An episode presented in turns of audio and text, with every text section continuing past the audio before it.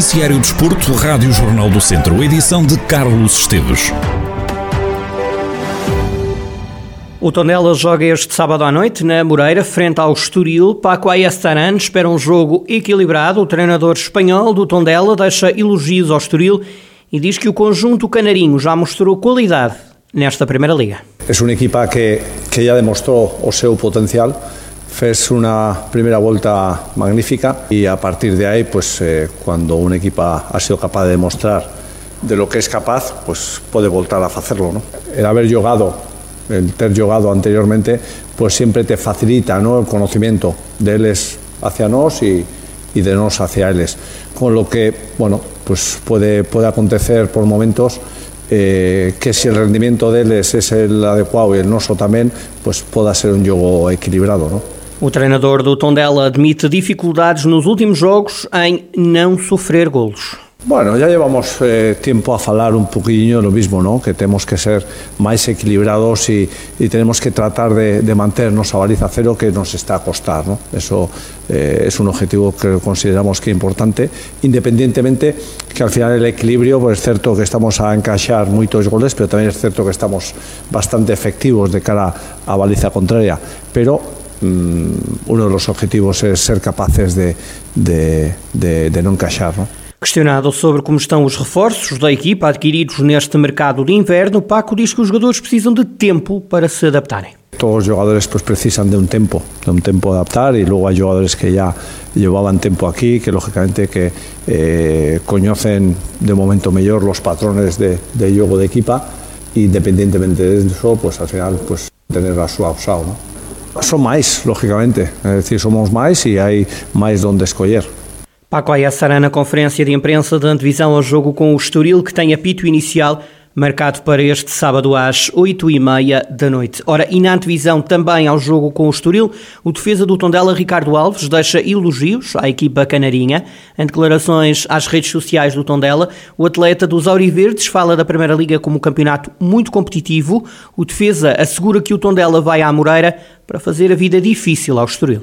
Sabemos que o Estoril é uma equipa com, com qualidade, tem individualidades bastante fortes um, e às vezes, quando, quando passamos por momentos menos positivos, queremos é reagir e certamente que o objetivo deles será mesmo esse. Nós estamos cá para, para lhes fazer a vida difícil, para tentar conquistar pontos um, e voltarmos às vitórias que, que, é o mais importante, porque sabemos que este campeonato é bastante competitivo e todos os pontos contam, todos os jogos contam até ao final. Ricardo Alves, na divisão ao jogo do Tondela no Estoril, tem apito inicial marcado para sábado às 8 e meia da noite. E depois da derrota frente aos Chaves, a jogar de novo em casa emprestada, o Académico de Viseu joga este domingo em Faro, frente ao Farense. Jogo com o começar às 7 e meia da tarde. Os academistas precisam de pontuar para largar os lugares perigosos da tabela.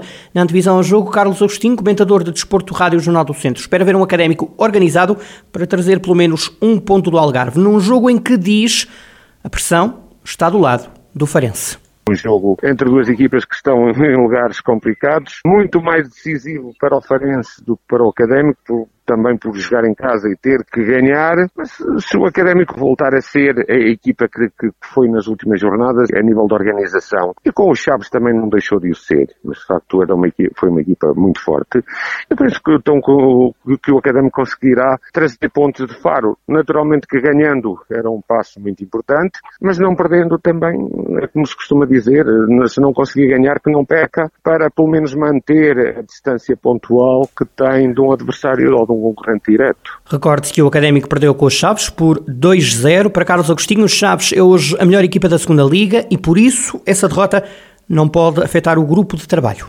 O Académico defrontou se calhar a equipa mais forte deste campeonato. Nesta fase do campeonato podemos quase afirmar de forma clara que, que o Chaves é a equipa mais forte, ou que está a atravessar um momento muito bom, que está a atravessar um momento muito bom, ainda ontem o provou, e depois também condicionado sempre por, por, por aquilo que foi ocorrendo ao longo do jogo. Parece-me a mim que, que esse jogo não pode, de forma alguma, condicionar agora ao próximo. Carlos Agostinho, comentador Rádio Jornal do Centro e antevisão Referência, Académico de Viseu, jogo para domingo às sete e meia da tarde no Algarve.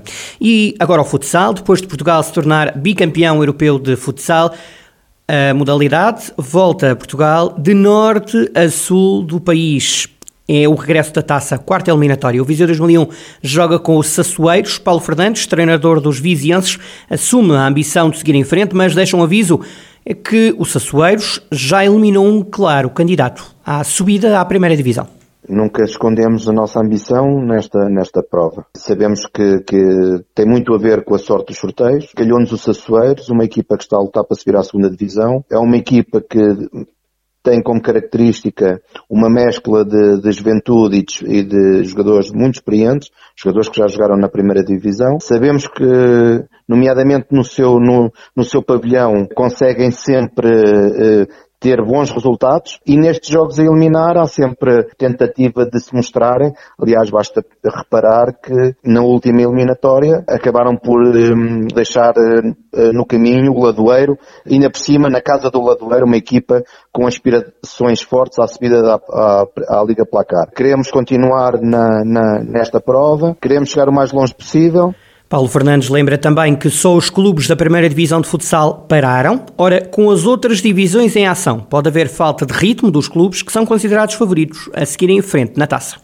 No caso das equipas dos escalões secundários, os campeonatos não pararam. Têm estado sempre em competição, têm estado sempre em atividade, com a rotina semanal de treinos e jogos. As equipas da primeira divisão, infelizmente, não tiveram isso. Por uma boa causa, já que a seleção nacional acabou por se sagrar bicampeã europeia, mas de qualquer forma as equipas portuguesas não tiveram possibilidade de competir. Logo, não, aquele ritmo competitivo não existe. Continuaram a trabalhar, continuaram a desenvolver os seus processos e agora algumas conseguiram fazer alguns jogos amigáveis para criar como, como foi o caso do Viseu. De qualquer forma, sabemos o que um regresso à, à, competição com um jogo a eliminar, sabemos que cria sempre alguma ansiedade, alguma adrenalina extra.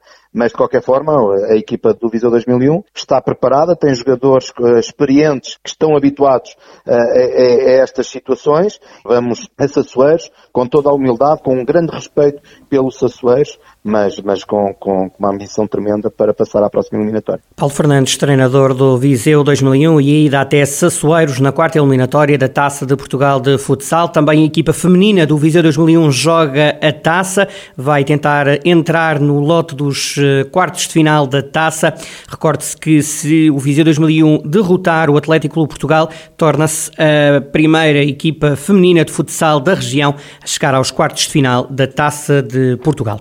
É um exclusivo Rádio Jornal do Centro, depois de Portugal conseguir sagrar-se bicampeão da Europa de futsal. Fábio Cílio, que recordo tem raízes na região de Viseu, confessa que o plantel sente que tocou o céu uma sensação incrível. Eh, conseguimos, como, nós dizemos, nós atletas, conseguimos atingir outra vez o, o céu e está a ser, está a ser fantástica. Eh, tá, estamos a adorar, claro. É sempre bom conquistar estes, estes títulos e está a ser uma sensação incrível. Cecílio assegura que a equipa cresceu e ganhou confiança ao longo do europeu. O jogador natural de Tabuaço diz que reina a alegria e o companheirismo no balneário da seleção nacional e que é também por isso que os resultados chegam. Fábio Cecílio confessa sentir que a responsabilidade de Portugal nos grandes torneios está a aumentar qualquer jogador e quem anda no esporte sabe que hum, quando se ganha estes, estes títulos, sabemos que as outras equipas que, que acabam por perder nunca, nunca reagem se calhar da, da melhor maneira, porque já estão à espera que, que voltarmos outra vez a jogar para nos defrontarmos.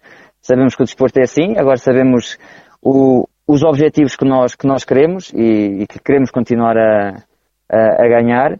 E, e, sabemos que não, que não vai ser fácil.